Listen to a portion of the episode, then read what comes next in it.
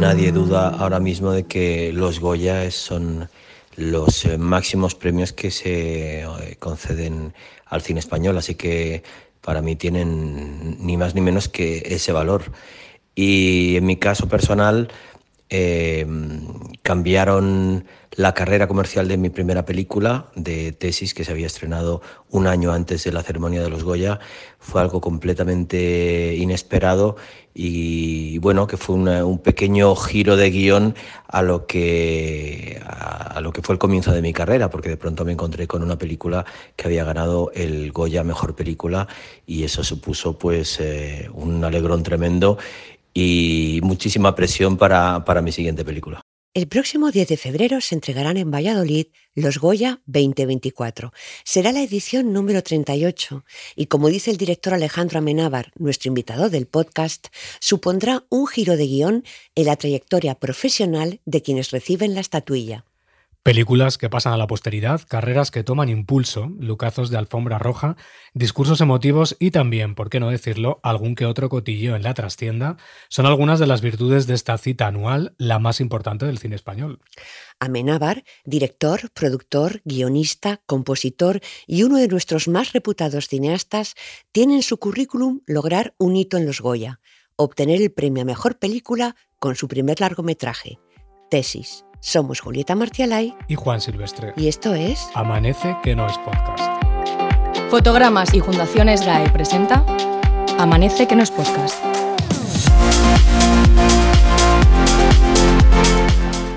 Hay un ente misterioso y extraño al que debo todo lo que soy y todo lo que he conseguido.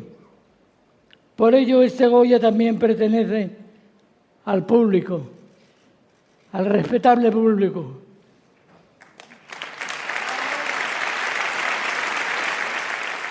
Yo he sido, y sobre todo cuando era joven, cuando era niño, cuando era adolescente, era un freak del cine, de todo lo que tuviera que ver con el cine, entonces estoy seguro mm, de que vi la primera gala eh, de los Goya, como veía la gala de, los Oscars, aunque tuviera examen al día siguiente, pero si tengo que pensar en un primer recuerdo, realmente lo, lo primero que recuerdo de los Goya es la primera vez que fui.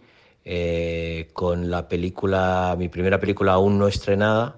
Eh, mi director de producción, Emiliano Tegui, me consiguió una entrada para los Goya y ahí que me planté y al primero que me encontré de frente es a Juan Mabajulloa, a quien admiraba muchísimo por, eh, no sé si había hecho ya su segunda película, pero desde luego por Alas de, Mariposa, también por supuesto por La Madre Muerta. Recuerdo que me presenté y él siempre dice que se le acercó a alguien em, disfrazado de pingüino o algo así, dice. Pero bueno, ese es mi primer recuerdo, encontrarme con eh, un director al que admiraba mucho y acercarme a saludarle. Empecemos por el principio. Julieta, nos ha contado Amenábar ese primer recuerdo que tiene el de los Goya. ¿Cuál es el tuyo? El mío es un poco vintage, te diría, porque cuando yo empecé a, cubrir los Goya era como de las primeras ediciones. Se hacían en el Palacio de Congresos de Madrid, en el Paseo de la Castellana. Y lo que yo recuerdo es a Carlos Saura. Mm. Esa impresión de ser una becaria y tener delante a Carlos Saura y decirle qué siente de haber recibido un Goya me parecía tan absurdo. O sea, me parecía que era de cajón que ese señor se llevara todos los Goyas del mundo. Ese es el primer recuerdo que yo tengo de los Goya. ¿Y tú? Fíjate, yo mi primer recuerdo, más que como periodista, que luego hablaremos, se me viene a la cabeza que para mí, eh, desde siempre, era un día sagrado, el día de los Goya. he visto la gala desde que tengo uso de razón. Entonces tengo como ese recuerdo de estar en casa de mis padres, eh, adolescente, intentar ver la gala de los Goya y que nadie en mi familia quisiera verla. Y era como, ¿pero esto por qué? Tenemos que ver esto ahora. Y a mí me interesaba muchísimo y, había visto todas las películas, ¿no? El cine español siempre me ha apasionado. Entonces para mí era como un derby, como el gran derby de la temporada. Exacto. ¿No? Muy bien definido. Tengo ese recuerdo, sí, sí. Desde luego hay muchos momentos memorables que pasan en los Goya, pero no todo sucede ante los ojos del público. Yo creo que lo más divertido de estar en los Goya eh, a ver, si no estás nominado ese año y no tienes que estar en el patio de butacas, lo más divertido, por supuesto, es estar en la trastienda y estar con, tus amigos, con, eh, con gente que, que conoces de hace muchos años, con algunos profesionales que no conoces tanto y, y se está relajado, se puede fumar, eh, ves la gala por los monitores, te ríes, tomas unas copas, así que eh, no, no, no, sabría decir un momento concreto, pero desde luego es el, si esa noche no estás nominado, es lo más divertido, estar en la trastienda. Ese lado que no se ve de la gala es también en el que están los periodistas. Cuando yo empecé, como decía antes, eran siempre en el Palacio de Congresos que estaba en el Paseo de la Castellana de Madrid. Evolucionaron hasta irse FEMA, más grande, con más medios, y ahora viajan por diferentes ciudades de España.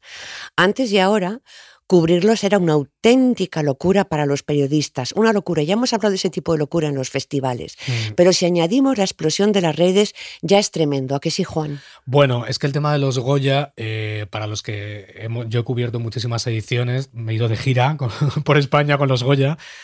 Entonces es verdad que cuando se hacían en Madrid, bueno, era mucho más fácil porque tú terminabas agotado y te ibas a dormir a tu casa, pero mm. claro, ahora eh, implica una serie de traslados de material, etcétera. Y postproducción. Y una postproducción de madrugada. Mira, para mí lo más complicado, lo más duro de los Goya es la alfombra roja, que mm. es larguísima. Mm. Estás, eh, yo no sé si son 6, 7 horas de pie.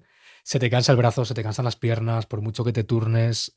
Pero es verdad que luego te llevas un material buenísimo eh, que la gente, actores, actrices, directores, siempre están encantados de hablar con nosotros y es maravilloso. pero porque llegan con mucha ilusión, además se paran, ven que está fotogramas. Sí, sí, sí. Es muy bonito y es, y es eh, muy gratificante trabajarlo, pero bueno, es cansado, porque claro, luego terminas de cubrir la alfombra roja y empiezas a cubrir la gala en directo desde allí y luego la posgala y las redes sociales. Y bueno, que te voy a contar de de los triples mortales que hacemos con los Goya. Es tremendo, es tremendo. Y bueno, cuando son fuera de Madrid, pues la cosa se complica más. Y la intendencia se complica porque tienes que tener una previsión que no siempre es posible. Muchas veces no puedes tener, mm, como nos ocurre en esta ocasión. Sí, este año no, no podemos cubrir los Goya. No podemos este cubrir los Goya porque no tenemos habitación en Valladolid. Muy a nuestro pesar no podemos porque, bueno, pues Valladolid no es, no es una ciudad tan grande como Sevilla, como Málaga, como Valencia, que se ha hecho otras veces. Entonces, pues no tenemos. Ojo, no pudimos cubrirlos en directo, pero cubrirlos los vamos a cubrir. Por supuesto, queremos decir, no podemos estar a pie de alfombra, Que es como estamos todos los años. Exacto. Simplemente por una cuestión de que no, no hay alojamiento y lo poco que hay, pues ya sabemos cómo va esto. De repente son 2.000 euros una noche. Exacto. Entonces, bueno, ¿qué vamos a hacer? Lo haremos eh, en diferido este año. Bueno, eh, ya hay que ir reservando para Granada, nos lo anotamos, ¿vale? Totalmente, en cuanto salgamos de aquí. Juega el Depor. Pues, pues eso no es una justificación racional, hombre. A ver, es importante. ¿Por qué? Porque es decisivo para la liga. Si pierden este ya solo pueden quedar segundos. Venga, ponlo. Mar Adentro es el largometraje con más premios Goya, 14 en total, incluyendo los de mejor película, director, guion, música y seis interpretativos, uno de ellos el de Tamar Novas. Siempre recuerdo la llamada de Luis San Narciso. Yo hacía cuatro años que había hecho La lengua de mariposas y me llaman un día a casa y cojo el teléfono y me dicen que me quieren hacer una prueba para una película de Alejandro Menábar con Javier Bardem. Entonces yo inmediatamente pensé que eran mis amigos que siempre bueno, me hacían bromas con lo de que había sido actor y, entonces le, le, colgué el teléfono. Creo que fueron dos veces que le colgué y a la tercera creo que me dijo, si me vuelves a colgar no te vuelvo a llamar. me dijo que era en serio, que me querían hacer una prueba y lo viví un poco todo así, como una, una sensación de... Mm, bueno, también de mucha inconsciencia que creo que jugó a favor. Yo quería ah, empaparme de todo lo que me podía aprender de, Alejandro y de, todos los actores que, había allí, del equipo. Y yo creo que incluso a veces podía ser como un poco el, impertinente, ¿no? O el fuera de lugar, porque yo estaba allí como disfrutando como, pues como un niño. Yo tenía 16, cumplí 17 años, recuerdo eh, mi cumpleaños en medio del rodaje, que eso vi en un día Javier, Lola, eh, Mabel, todos me hicieron como varios regalos. Recuerdo que Javier me regaló un Disman, porque los dos conectábamos un poco, o él yo creo que buscó un punto de, de unión con, conmigo a través de la música, escuchábamos música similar. A Alejandro le sigo teniendo una admiración eh, enorme es alguien muy importante en mi vida y todos los actores que conocí en ese rodaje me hicieron querer estar rodeado siempre de, actores, de cine, de, esa dinámica. Es un orgullo, yo creo que no solo para mí, sino para todos los que participamos en esa película. Yo siempre digo que cuando una película, en mi caso, si una película eh, sale mal, la responsabilidad es mía porque siempre eh, he hecho mis películas en total libertad y si sale bien es responsabilidad de todo el equipo. Y en este caso, pues eh, por haber sido premiada en tantas categorías, yo creo que deja patente que este arte es un arte colectivo. Tamar Novas tenía tan solo 18 años cuando ganó el Goya Actor Revelación, un galardón sobre el que se dice que pesa una cierta maldición. Quizás sea una exageración, pero es cierto que ganarlo no garantiza el éxito posterior. Él mismo nos habla de ello. Eh, pues respecto a esta, cosa de la maldición del Goya Revelación, obviamente yo para nada pienso que, por lo menos en mi caso, no ha sido, ha sido todo lo contrario, no ha sido una bendición. Y no creo que sea vamos, creo que casi siempre los premios son un regalo y cómo tú te los tomes, pues a lo mejor te viene, eh, te hacen bien o mal. En mi caso es un regalo absoluto y solo me trajo cosas buenas. Y de los Goya tengo un recuerdo como muy, bueno, eh, pues eso, también con sensación de irrealidad. Me acuerdo mucho de mi hermano, fui con mi hermano. Eh, me acuerdo de, de mi hermano hablando con Zapatero los dos hablando de que eran del Barça. O sea, recuerdo como cosas muy, muy random, muy extrañas. Pues eso, recuerdo no, no, creérmelo, o sea, no, no, no, me creía que me iban a dar el premio, no, me, me lo preparé bien, eh, creo que por no saber dónde estaba, creo que hubo un momento de que me iba de un micro a otro porque fue ese año que bajaron el micro a la gente, entonces yo me lo tomé como una especie de, de broma, aunque creo que era en serio, que me estaban intentando echar del escenario. Y, bueno, es un, recuerdo maravilloso. Atención, eh, señoras y señores. Eh, hemos tenido un imprevisto y no podemos seguir. Como ya se habrán dado cuenta, estamos detenidos a mitad de la estación. Ahora un encargado les abrirá las puertas para que puedan desalojar el tren. Sigan sus indicaciones, por favor. Bueno, señores, vamos a ver. Tienen que cruzar dos vagones y llegarán al andén. ¿eh? ¿Qué pasa? Pues un señor que se ha tirado a la vía y lo hemos atropellado. Presten atención. Mar Adentro fue un éxito en taquilla, como también lo fue Tesis, pero con una diferencia. La ópera prima de Amenábar logró buena parte de su recaudación gracias al impulso de haber ganado siete premios Goya. Julieta, esto me parece un, debate muy interesante. ¿Tú crees que los Goya realmente deben premiar simplemente la excelencia o también tiene que haber pues, una cierta estrategia para dar un empujón bueno, a la industria? Es un tema complicado, mm, pero al mismo tiempo hay una cosa que no podemos olvidar, y es que los premios se crearon siempre para promocionar.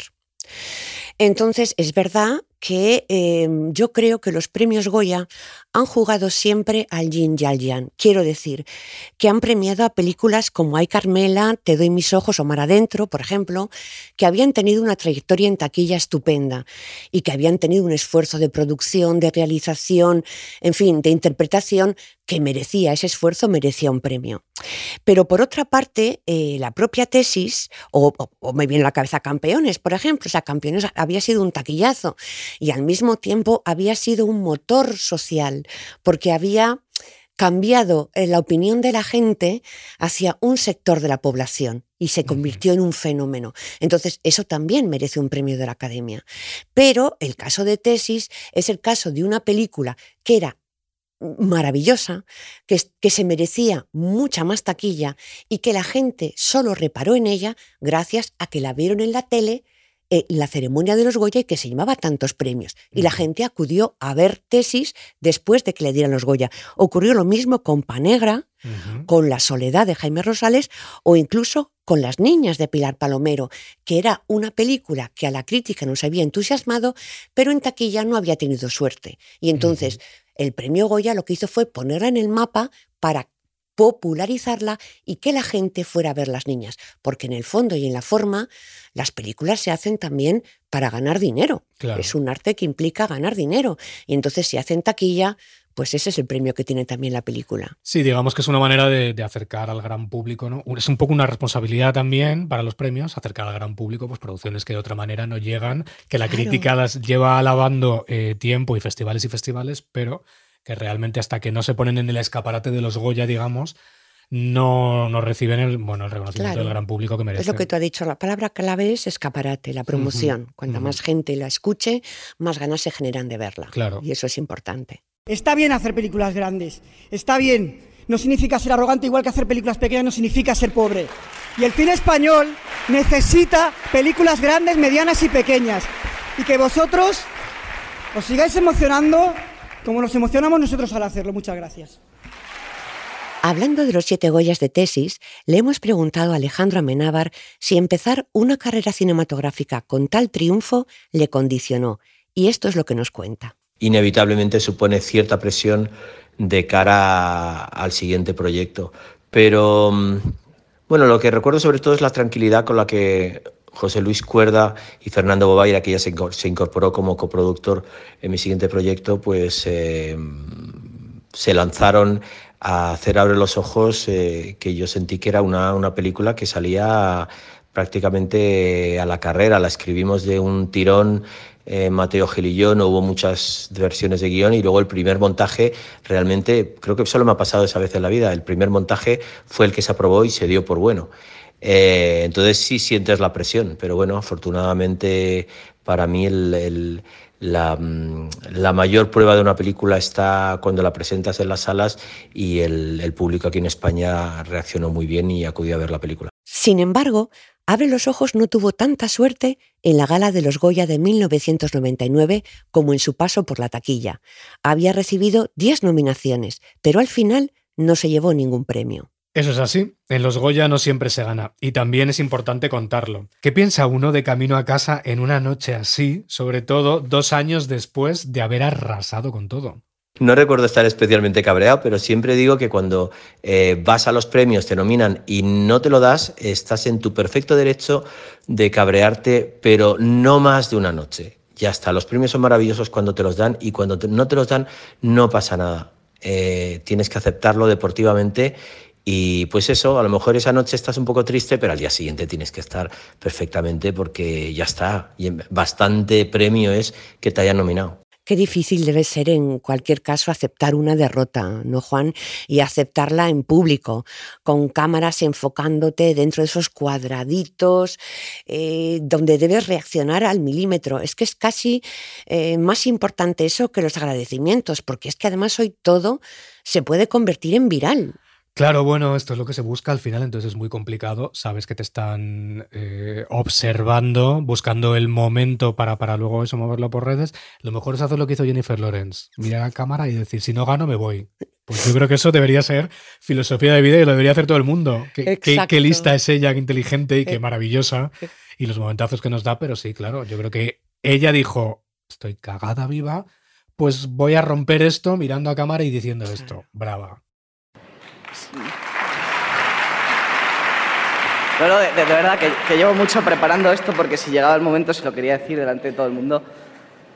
Has conseguido que un chaval sin ilusiones, sin ganas de estudiar, sin nada que le gusta, descubra un mundo nuevo, quiera estudiar, quiera trabajar y se agarra a esta vida nueva como si no hubiera otra. Me has dado una vida, Daniel.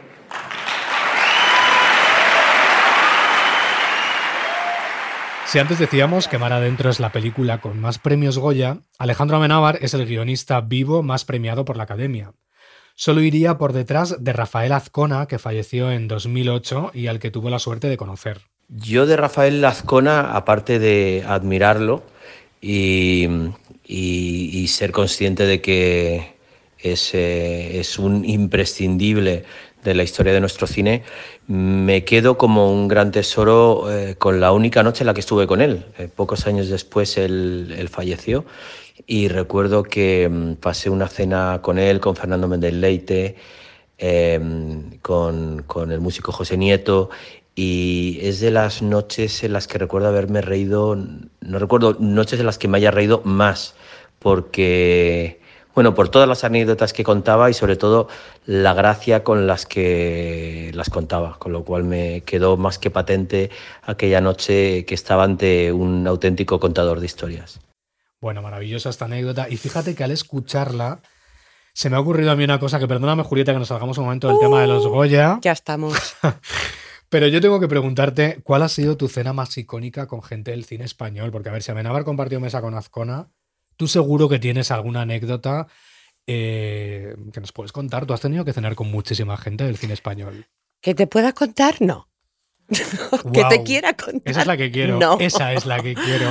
Cenas hay. Lo que pasa que piensa que es que tengo muy mala memoria, ¿vale? Y bueno, el el cine me ha regalado momentos muy bonitos, pero yo creo que sobre todo recuerdo eh, que fuimos una pandilla de periodistas a Peñíscola, al rodaje de París Tumbuctú. Eh, esa cuadrilla berlanguiana con el propio Berlanga delante, o sea, esa sensación de estar con una troupe, sabes, veterana, de gente que hacía teatro por los pueblos, que vivía en la profesión de otra manera, me pareció una escuela es que estábamos todos con la boca abierta.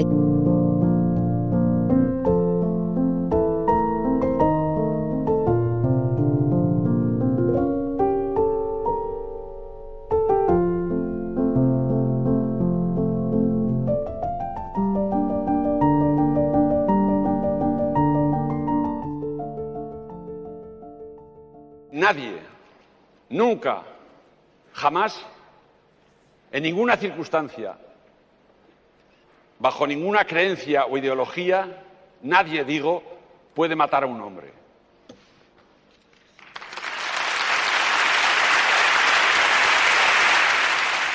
José Luis Borau, presidente de la Academia de Cine en 1998, pronunció estas palabras en la gala y mostró sus manos blancas. Poco antes, ETA había asesinado al concejal sevillano del PP, Alberto Jiménez Becerril, y a su esposa. Otro momento político muy recordado tuvo lugar en 2003 con aquella gala del no a la guerra, muy respaldada por unos, pero también criticada por otros. Pues hay quien piensa que unos premios de cine deben ser eso, de cine y no un espacio donde tratar otras cuestiones. Buen melón este que vamos buen a abrir. melón, buen melón. Yo Eh, fíjate, ¿Cómo lo ves, Julieta? Pues, eh, pues, pues mira, pues yo te diría que, que para mí mm, los premios son para celebrar y no para reivindicar. Ojo, una cosa es que yo, imagínate que me dan un Goya y de repente eh, quiero poner el ojo en una causa. Me parece perfecto. El, pro- el- el valor y por lo que se recuerda a José Luis Borau es por ese discurso de no, nunca, nadie, jamás puede matar. Y ahí no había bandos. ¿Me entiendes? Porque el problema es que nos guste o no, estamos en un país muy polarizado. Y entonces lo que yo no soporto es que la gente se divida, porque yo he nacido con la idea de que la cultura une. Y lo que no se puede hacer es utilizar la cultura para poner unos en contra de otros. Ni que la gente piense que por amar el cine español estás amando una ideología. No, señores. Amar el cine español es amar a quien nos cuenta unas historias inolvidables. Es un melón complicado, es verdad que, claro, mm, no está mal utilizar una plataforma eh, como los Goya, igual que hemos dicho antes, para eh, de repente hacer llegar una serie de películas que de otra manera no habrían llegado. Sí que a lo mejor es- es- me parece lícito utilizarlo para causas. Para causas. Quiero decir, para poner eh, en relieve determinadas causas problemáticas. eh, claro, el problema ya viene cuando se convierte en un meeting. Problema entre comillas, quiero decir, porque además creo que esto eh, es un flaco favor realmente para el cine español, porque al final hay gente, y yo hablo con gente que no ve cine español, porque consideran que el cine español es de rojos. y de es que es izquierdas ridículo. y de perroflautas y no sé qué, y te estás perdiendo realmente eh, unas maravillosas obras de arte Interpretaciones. eh, de- cinematográficas simplemente porque tú eso no lo ves porque es Bardem y tú crees que Bardem X. Entonces, claro, No. ahí creo que es donde, donde se confunde un poco y, Exacto. Y se Yo creo una que ese es el problema. Yo creo que ese es el problema de verdad. Yo creo que tú puedes utilizar, cuando tú vas a hacer un discurso, puedes utilizar perfectamente tu discurso para poner, bueno, para mostrar una solidaridad. Oye, pues eh, Juan Diego Boto en, Mm. en los fotogramas de plata, cuando hizo la, la película, ¿no? en Mm. los márgenes, Sí. pues, pues habló de esa problemática y me parece fantástico. Es decir, eh, las películas te bajan a la realidad. Pero la- las ideologías me parecen muy complicado Mm. porque es que me parece muy triste. Es que me parece muy triste que se juzgue al cine, como tú dices, como si fuera un meeting. Por favor, no, no. Mira, un ejemplo maravilloso para terminar ya con este eh, tema que me, me parece un ejemplo brutal, el agradecimiento de Telmo Irureta. ¿no? Mm. Poniendo de manifiesto una, un, algo, una realidad que existe, que estamos aquí, nosotros, y también follamos. Exacto. Bravo, claro. O sea, te quiero decir, eh, eso es lo que cuenta la película y, es- y Claro. yo estoy aquí para decirlo y subo y lo digo. Muy bien. Has puesto sobre la mesa una realidad que seguramente mucha, en la que seguramente mucha gente no había reparado. Claro, Y pero que esa película, por cierto, contaba de una manera bellísima. Claro, la cultura ensancha la mente, no la estrecha. Bueno, no, nada, tranquilos. Tranquilos que hemos dado ya un premio y solo faltan... 20 22, lo tienen claro. Hay una persona fundamental en la historia de los Goya y esa persona fue Rosa María Sardá, quien le dio a los Goya el sentido del espectáculo que necesitaban.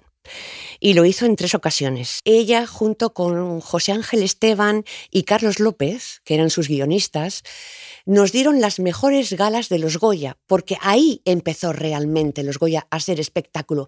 Ahí es cuando la gente dejó de pensar que los Goya era algo que se daban los artistas entre ellos para premiarse y se abrió al sentido del espectáculo que tienen los premios, pues como nos han enseñado los premios Oscar. Entonces, realmente a ella le debemos eso, Sí. esa yo- chispa, Absolutamente, ella fue la reina de, de- La de las galas de los Goya, la showwoman por excelencia. Mm. Yo recuerdo también eh, las primeras de Buena Fuente Sí, como maravillosas. Yo siempre recordaré la de Antonio Banderas de la pandemia, que me pareció por supuesto. dificilísima y La maravillosa. primera de Dani Rovira estuvo fantástica también, que había mucho ritmo, mucho sentido del espectáculo, mucho chiste bien encajado. Es que es muy difícil hacer Mm. una gala, es muy, muy difícil. Igual que es muy, muy difícil eh, pensar que todas las galas tienen que tener sí o sí un número musical. Pues a lo mejor sí o a lo mejor no. Porque yo, por ejemplo, recuerdo una de las galas, me parece que fue la del 90, la del no, 2015, que estaba ya la crisis, ese año el cine español había sido un desastre y entonces salieron todos los actores que nunca los habíamos visto en otro registro, salieron, fue el primer número y nos recibieron a los telespectadores, a los que estaban en casa y a los periodistas que estábamos allí cantando el Resistiré. Eso fue magistral. O como por ejemplo un número magistral que todo el mundo recordará toda la vida, es el de Rosalía. O sea, eso hay un antes y un después de ese número musical. estaba. Claro, por Yo estuve favor. allí y se creó una cosa como... como Magia pura, magia, magia, sí. pura. Entonces, lo difícil no es decir números musicales sí, números musicales no. No olvidemos que los premios, si no hay números musicales, se convierten en una retaíla de y el ganador es y el ganador es. Claro, lo que pasa es que yo creo, perdóname que te interrumpa, que el problema es cuando, eh, que esto es lo polémico, ¿no? De repente hay números musicales maravillosos, como el de No Rosalía o el. Resistiré, o de repente hay números musicales que quieres Que no meterte debajo de la cama. Claro. ¿Sabes? De por favor que acabe esto ya. Bueno. Mm, Entonces, bueno, yo creo que hay que saber medir también. No me puedes meter una Rosalía no. y luego un musical No, de es los muy, salesianos. es ¿sabes? muy Un poco. complicado, por eso entiendo que tiene que haber un regidor, o sea, Claro. creo que desde el momento en el que los, los premios han ido creciendo, han ido creciendo en importancia, han ido creciendo en que ellos mismos se ven que son importantes, porque al principio, cuando íbamos a los premios Goya, iban todos en camiseta. Claro. Y ahora, o sea, te encuentras a ellas con unos lucazos, la alfombra roja, cómo ha crecido, no solamente de ellas, sino de ellos también, cómo las marcas se pelean para dejarles eh, los looks que tienen que lucir esta noche. Quiero decir que progresivamente es un espectáculo, no puedes em, dejar de tener ese sentido del espectáculo. Incluso te diría que hubo un discurso magnífico de Mariano Barroso cuando dijo, el cine español esta noche no se va a quejar, porque es otra de las cosas con las que mucha gente relaciona a los Goya. Ya se está quejando el cine español, ¿sabes? O sea, los Goya son premios, es gala y es espectáculo. Y el problema es que dura tres horas y media. Creo que todo premio debe ser dedicado. Y yo mandaré esta dedicatoria a quien quizás haya sufrido más mi pasión por el cine, mis ausencias prolongadas, mis compromisos profesionales. Es la persona de la que me perdí los mejores planos, las mejores secuencias y que sin embargo ha sido mi mejor producción. Te dedico este premio pidiéndote perdón a ti, Estela del Carmen, a ti, hija mía.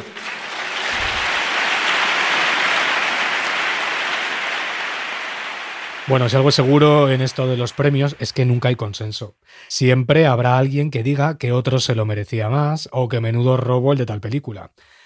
Yo creo que aquí podemos mojarnos, pero mira, vamos a hacerlo en positivo, Julieta. ¿Tú qué películas, actores o directores crees que se merecen, que se merecían un premio en su momento y que no lo tuvieron? Pues, pues no sé, pues, pues todos tenemos muchos, muchos casos en la cabeza, pero hay nombres que, que claman al cielo, por ejemplo el de Ana Belén, que es quien presenta los premios este año, que tuvo que esperar al Goya de Honor en 2017 para tener la estatuilla en su casa. Tú fíjate, una carrera como la, la de Ana Belén, que empezó de niña y estuvo nominada, yo creo que como mínimo en cuatro ocasiones. Es más, incluso te diría que fue candidata a Mejor Dirección Nobel por cómo ser mujer y no morir en el intento, pero nunca consiguió que su nombre estuviera en el sobre. Fíjate, otro caso que a mí me parece tremendo es el de Ángela Molina.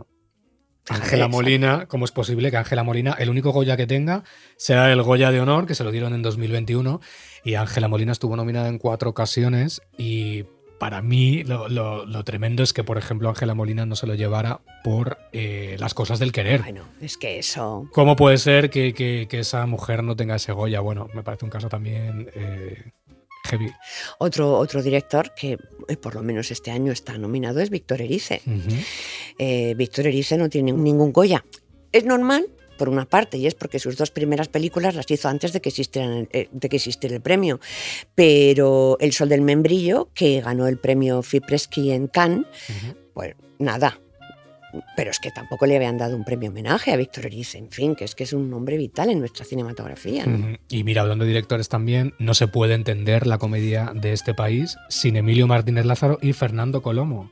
Exacto. ¿Cómo es posible que tampoco tenga ningún Goya? ¿no? Además, eh, Martínez, Lázaro con películas como El otro lado de la cama, como Amo tu cama rica, luego otras más dramáticas como Carreteras secundarias o Las Trece Rosas, y Colomo, eh, pues responsable de guiones como El efecto mariposa, Los años bárbaros, Bajarse al moro. Fíjate que es muy curioso porque Colomo ha estado nominado en cuatro ocasiones, eh, tres como guionista, dos a guion adaptado y uno mejor guion original, y una como actor revelación. Sí, eso le Que es que esto es maravilloso porque se nos olvida esta, Me esta faceta de. Colomo Sí, sí, como actor. como sí, sí, actor feliz. y, y- y ser nominado en el 96, creo que Sí, fue. Y es maravilloso que haya recibido la nominación a Mejor Actor Revelación. Fíjate que el otro lado de la cama que dices tú de Martínez Lázaro es un ejemplo que enlaza con lo que hablábamos al principio. El otro lado de la cama fue un taquillazo, Ujú. pero un hipertaquillazo. Y además fue una película musical que fue todo un experimento en el cine español. ¿eh? Absolutamente. Marcó un antes y un después.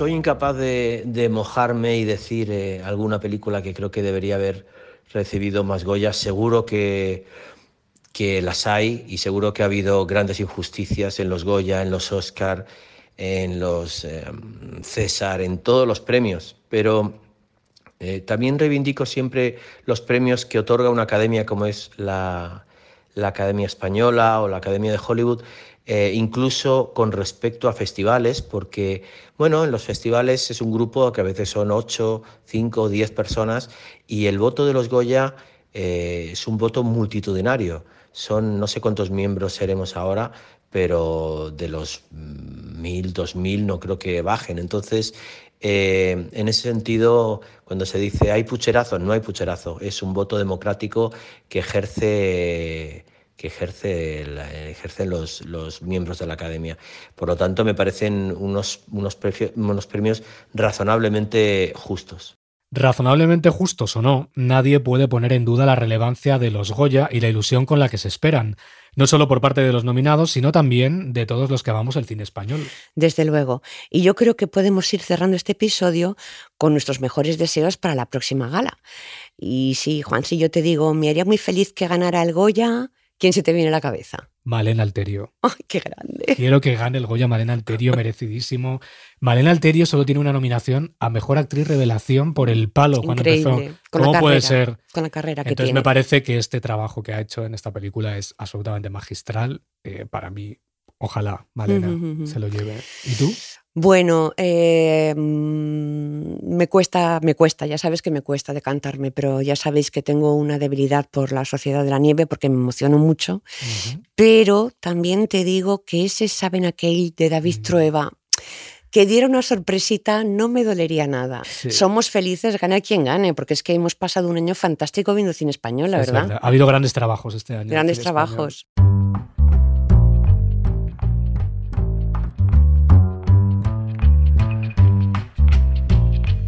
Soy Andrea Rullán, coordinadora de comunicación de Fundaciones GAE. La Sociedad General de Autores y Editores, a través de su fundación, colabora anualmente con la ceremonia de entrega de los premios Goya.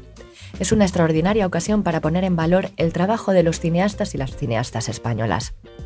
Además, para difundir su trabajo, en la Sala Berlanga de Madrid, situada en el barrio de Argüelles y gestionada también por la Fundación SGAE, se exhiben hasta el 23 de marzo en pantalla grande más de una treintena de películas que optan a estos premios.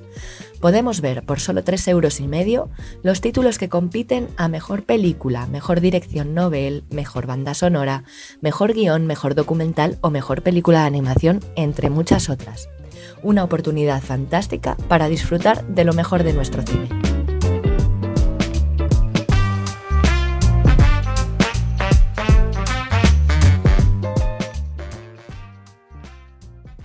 Hace muy poquito, muy poquito, hace como un día quizá antes de irse me dijo, o sea que vas a subir a recoger el Goya, ¿no? Digo, ¿qué dices, Amparo? Que va, que no. Dice, ya me lo dirás. Pues ya te lo digo, Amparo, querida mía añorada, bendita, amada Amparo Baró, esto es para ti. Después de casi 40 años de Goyas, lo más importante de los premios sigue siendo esto, recordarnos que el cine español de hoy camina a hombros de gigantes. La Academia de las Artes y las Ciencias Cinematográficas de España, a la que agradecemos junto a Televisión Española todos los cortes de audio que habéis estado escuchando en este episodio, es la plaza donde se cruzan generaciones y generaciones de artistas de nuestro audiovisual. Como las propias Carmen Machi y Amparo Baró, aunque su relación se forjara del todo en la tele, o como nuestro invitado de hoy, y el genio al que él llama su segundo padre, José Luis Cuerda.